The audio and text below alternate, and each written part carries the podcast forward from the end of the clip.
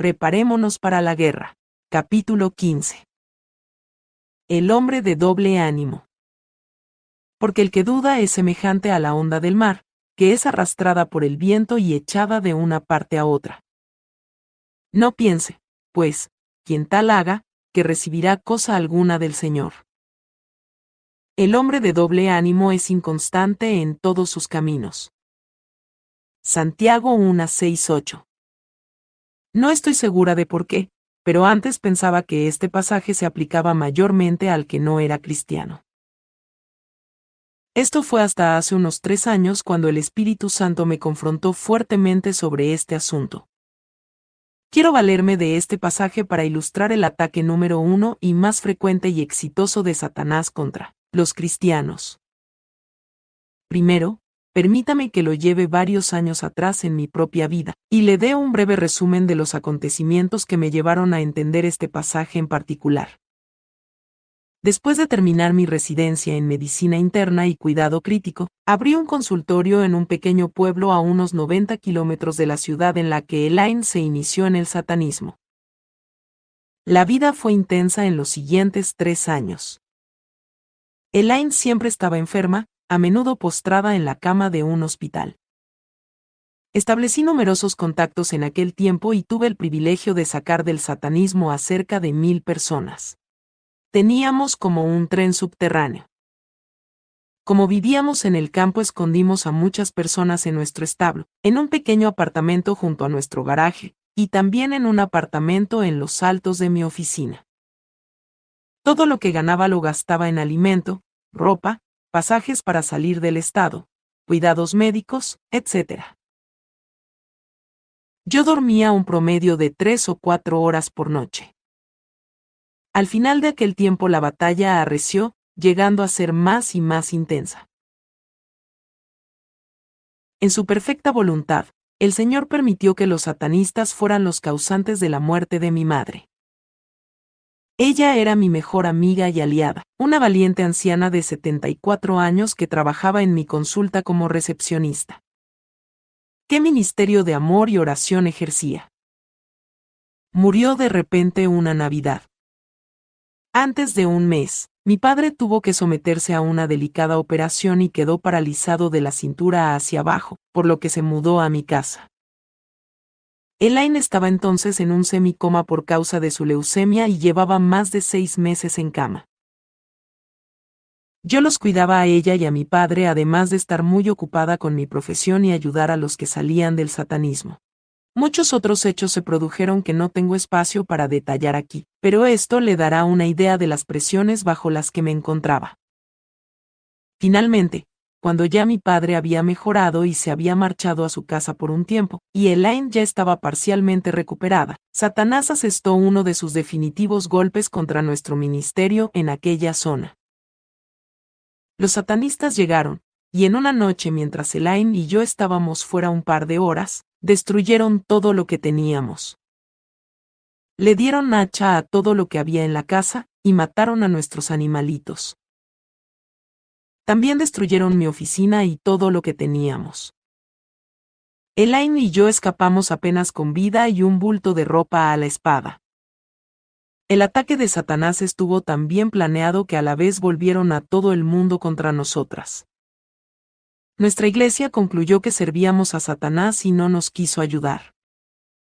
Mi propio padre y el resto de mi familia se volvieron contra nosotros. La familia de Elaine ayudó a los satanistas a destruir cuanto teníamos. Varios miembros de ambas familias gestionaron para que nos recluyeran en una institución para enfermos mentales. No nos quedaba más remedio que huir del Estado. El siguiente año fue un infierno. Fuimos a dar a los barrios bajos de una gran ciudad y vivíamos en una choza sin siquiera la plomería adecuada. Como yo no tenía licencia para ejercer en ese estado, casi morimos de hambre. Fui a dar en un hospital, pues el cáncer se me había renovado. Fue en ese tiempo que comprendí el verdadero significado del pasaje que habla del hombre de doble ánimo. Una noche, poco después de que me dieran de alta, toqué fondo. No parecía haber escapatoria y simplemente me era insoportable la situación en que me encontraba. Anduve descalza por las calles toda una noche en lucha con el Señor y tratando de decidir si me suicidaba o no. La duda y el miedo me asaltaban y no hacía nada por detenerlos. Por último, llegué al punto en que empecé a dudar de que el Señor me hubiera llamado a la guerra espiritual en un principio. Allí fue cuando el Señor me dijo de forma imperativa, eres de doble ánimo. Entonces me llenó la mente con el resto del pasaje y me mostró que al aceptar las dudas y temores con que Satanás estaba inundando mi mente, estaba siendo de doble ánimo. Y era cierto. Pero de alguna manera sencillamente no tenía vigor para levantarme y pelear. Estaba demasiado entregada a la autocompasión. Por lo tanto, la lucha continuó mientras caminaba por aquellas sucias calles en las largas horas de la noche. Sabía que el padre estaba muy enojado conmigo. Cada vez que él intentaba hablarme, yo le decía que me había fallado. Ahora me dan escalofríos al pensar que me atreví a pensar así de Dios Todopoderoso.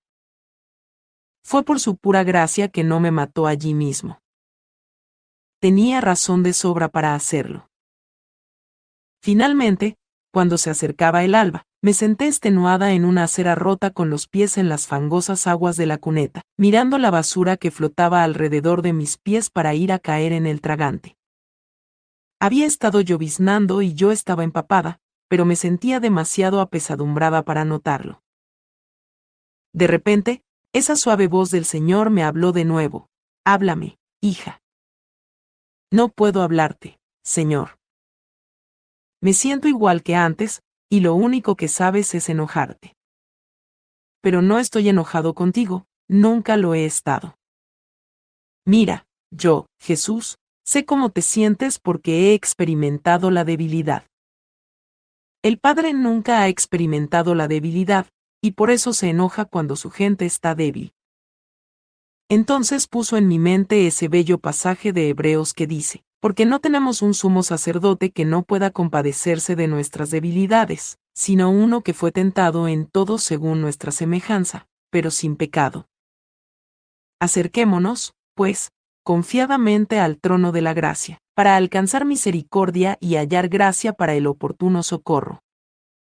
Hebreos 415 16 mientras se me partía el corazón y las lágrimas corrían por mi rostro. El Señor me habló otra vez con más dulzura que nunca, solo pídeme una porción adicional de mi gracia, hija, y levántate y pelea.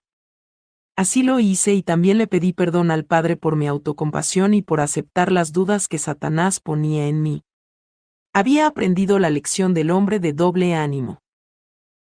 Nos quedamos casi un año en aquellos tugurios, pero a medida que firmemente rechazaba las dudas que los demonios lanzaban a mi mente y cada día pedía una nueva porción de su gracia, el Señor nos bendijo con el privilegio de conducir preciosas almas de aquel lugar a Jesucristo.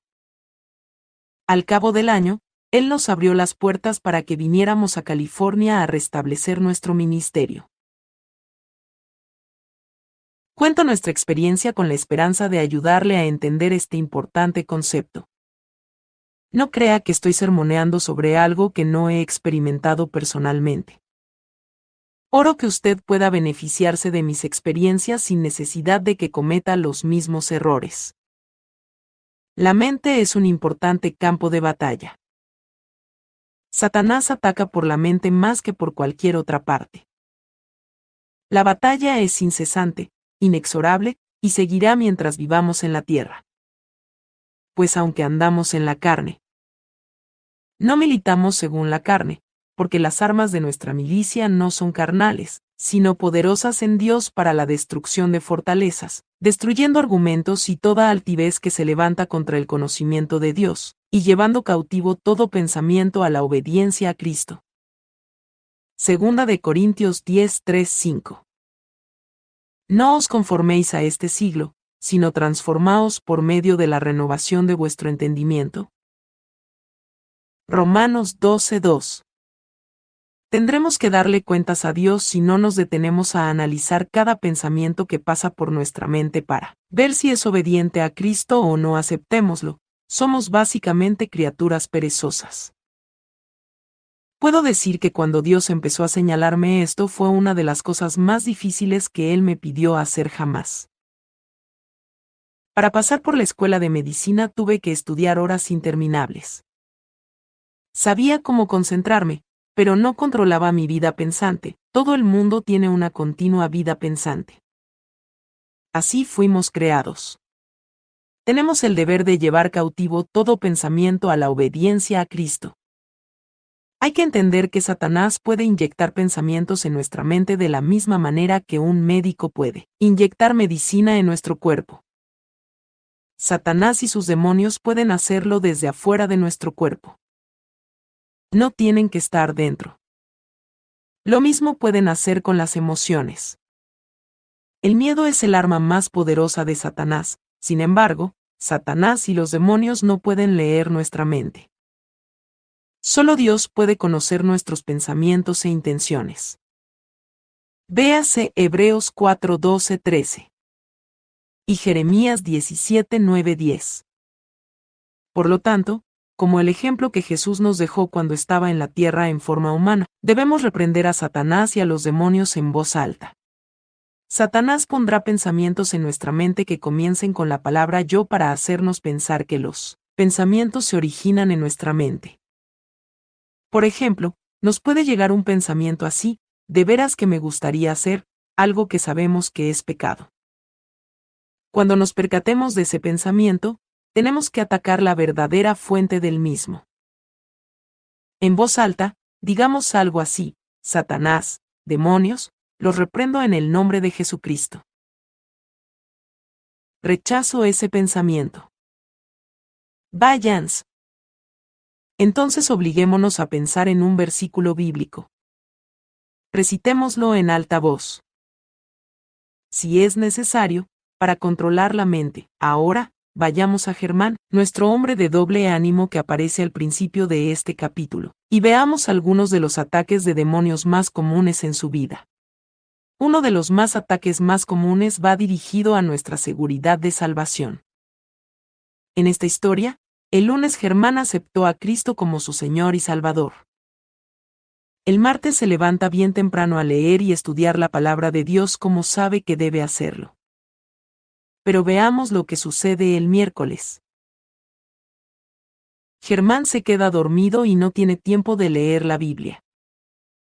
Cuando sale a toda carrera para el trabajo, el demonio ya se ha dado cuenta muy bien de su modo ser. Como el pensamiento inyectado en la mente de Germán comienza con la primera persona del singular, lo toma como suyo.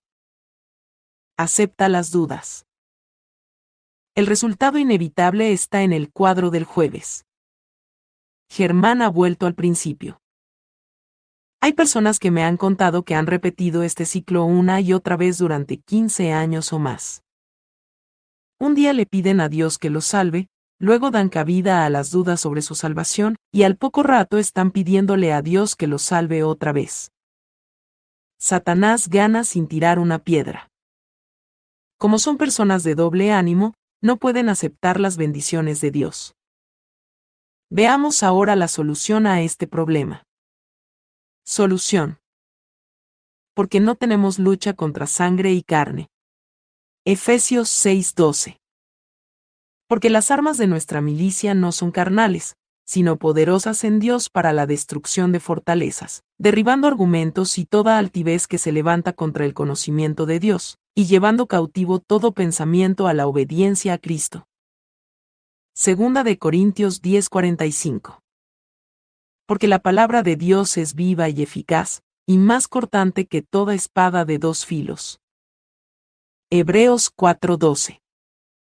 Primero, tenemos que reconocer quién es nuestro enemigo. Segundo, tenemos que entender lo que tenemos que hacer, y por último, necesitamos poder para combatir al enemigo y ganar. Veamos ahora cómo Germán puede valerse de estos principios para ganar su batalla. Retomemos la historia inmediatamente después de salir de su casa el miércoles en la mañana, ya tarde para el trabajo y dudando de su salvación. Germán dio los tres pasos. Primero, analizó sus pensamientos. Segundo, reconoció la fuente de esos pensamientos. Tercero, reprendió al demonio en forma directa, y por último, se puso a pensar en la poderosa palabra de Dios. Si Germán hubiera reconocido el ataque y nada más, habría perdido. Hay que dar todos los pasos, los propósitos son algo que los demonios atacan. Los cristianos débiles son cristianos que no cumplen sus propósitos. El paso para quebrantar un propósito es acariciar el pensamiento de quebrantarlo, pensar en el que sí. Veamos una de las cosas que más a menudo Satanás ataca, el compromiso matrimonial.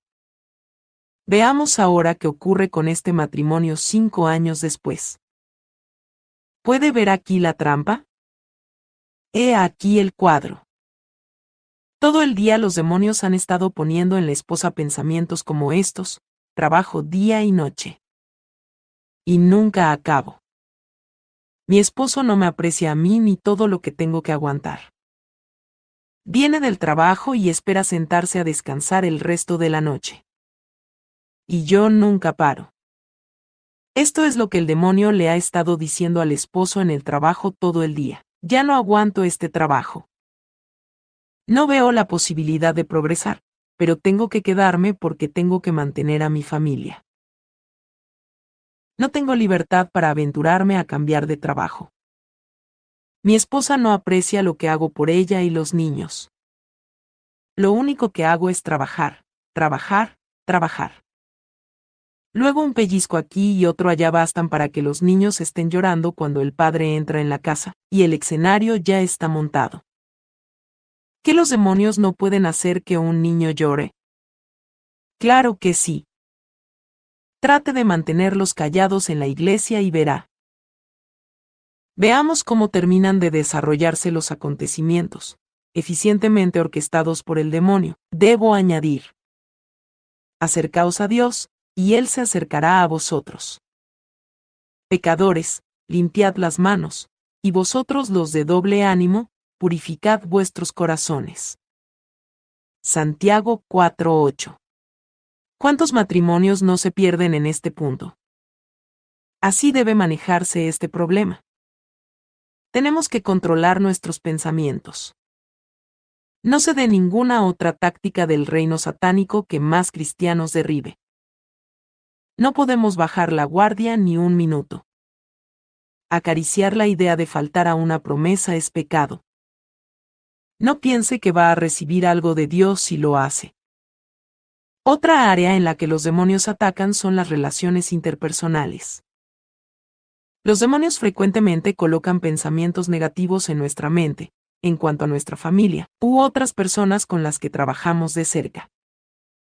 ¿Cuántas veces no creemos que sabemos lo que nuestro cónyuge está sintiendo cuando lo cierto es que, si le preguntáramos, veríamos que no era eso lo que sentía o pensaba? También, muchas veces los demonios ponen confusión en nuestros oídos.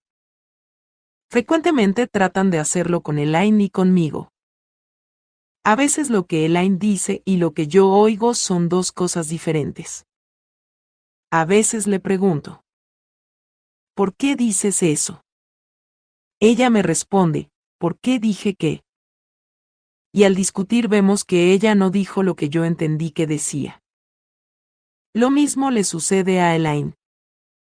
Esta es una causa frecuente de conflicto en cualquier relación cercana. Estemos alerta a las interferencias demoníacas en estas cosas. Otra gran causa de problema es la persona que tiene demonio o demonios por una razón u otra. Frecuentemente el demonio habla a través de la esposa, por ejemplo, y dice algo que hiere hondamente al esposo. Y sí que los demonios saben apretar donde más duele. Entonces el demonio da un paso atrás y deja que sea la esposa la que enfrente la explosión de su marido. Usualmente ni siquiera sabe lo que salió de su boca, y por eso no puede entender el enojo de su esposo. He visto muchos matrimonios destruirse de esta manera. A veces el problema radica en una puerta que no quedó cerrada en la vida de la otra persona. Contaré como ejemplo el caso del pastor J. y su esposa. Los llamaré Juan y Ana, no son sus verdaderos nombres. Juan sabía que su esposa era cristiana, pero cuando discutían, Ana decía y hacía cosas de las menos piadosas que uno pueda imaginarse. Gritaba malas palabras a pulmón abierto, continuamente se golpeaba la cabeza contra la pared y le decía a Juan las cosas más hirientes y aborrecibles que pudiera concebir. En muchas ocasiones, Juan pensó seriamente en dejar el ministerio a causa de los problemas de Ana. Cuando terminaba la discusión y Ana se calmaba, iba sollozando a dónde estaba Juan y le suplicaba perdón. Le decía que en realidad no había querido decir nada de lo que dijo, ni sabía por qué lo había dicho. La excusa dio resultado en los primeros pleitos, pero con el pasar de los años, y a medida que los cabezazos empeoraban, el matrimonio comenzó a deteriorarse. Los consejos no ayudaban. La oración y el ayuno no ayudaban. Nada ayudaba. Cuando conocí a Juan, se sentía en extremo frustrado y desesperado por hallar algo que ayudara a su esposa. Después de conversar con él por un tiempo en busca de puertas, mencionó que su suegra se comportaba exactamente igual con su esposo. Ahí estaba todo. Ana había heredado demonios de su madre. Por eso es que muchos niños se vuelven como los padres con los mismos problemas. Cuando le dije lo que pensaba sobre el problema de su esposa, corrió a su casa, la ungió, oró por ella, ordenó a cualquier demonio heredado que saliera, y cerró y selló cualquier puerta con la sangre de Jesucristo. Poco después me llamó para contarme que el cambio en la vida de Ana era increíble. Al fin había podido comenzar a desarrollar el tipo de relación con Dios que siempre había querido. Comenzó a devorar la palabra de Dios, su actitud cambió, y hasta la gente se dio cuenta del cambio que había en su semblante. Juan, sin embargo, sabía que la prueba del ácido se presentaría cuando tuvieran el primer disgusto. Cuando al final llegó, el cambio fue maravilloso. Ella manejó el incidente como una verdadera cristiana. Se acabaron los gritos y los chillidos. Se acabaron las malas palabras. Se acabaron los cabezazos contra la pared. Ella estaba en control absoluto de su persona. La última vez que hablé con Juan sobre Ana ya había pasado casi un año, y Ana iba a las mil maravillas. Ni una sola vez se comportó del modo en que lo hacía antes de que aquellas puertas fueran cerradas. Su matrimonio se ha salvado y se han unido más de lo que habían soñado que fuera posible. El simple hecho de entender que las hirientes frases de Ana no eran de ella, sino de los demonios que estaban en ella. Fue un gran paso que ayudó a Juan a vencer las barreras emocionales que se interponían entre él y Ana. También ayudó a Ana a vencer la sensación de culpa que sufría constantemente al ver lo que le estaba haciendo a Juan. Una vez más, el maravilloso poder de Jesucristo y su completa obra en la cruz salvó la relación entre aquellas dos bellas personas. El capítulo final de la historia ocurrió con su hija menor. Susan tenía tres años la primera vez que hablé con Juan. Había sido rebelde y terca casi desde que nació. Las malacrianzas de la niña hacían que aumentara la tensión en el ya maltrecho hogar. Es interesante que cuando Juan llevó a Ana a su cuarto a ungirla y ordenarle a los demonios que salieran de ella, tan pronto comenzó a orar, Susan entró al cuarto gritando y demandando su atención. Los demonios que había en ella estaban haciendo lo que podían por evitar que oraran. Después de que Juan terminó de orar por Ana, ambos tomaron en brazos a Susan, la ungieron y pidieron al Señor que interrumpiera la línea hereditaria, y luego ordenaron a todos los demonios que salieran de la niña. Desde aquel día ha sido una niña totalmente diferente. Estemos siempre alerta y controlemos nuestros pensamientos. Nuestro enemigo quiere devorarnos pero no podrá hacerlo si nos mantenemos firmes en el poder de nuestro maravilloso Señor y Salvador Jesucristo. Este fue el capítulo 15 de Preparémonos para la guerra. Por favor, síguenos para que escuches el libro completo. Que Dios te bendiga.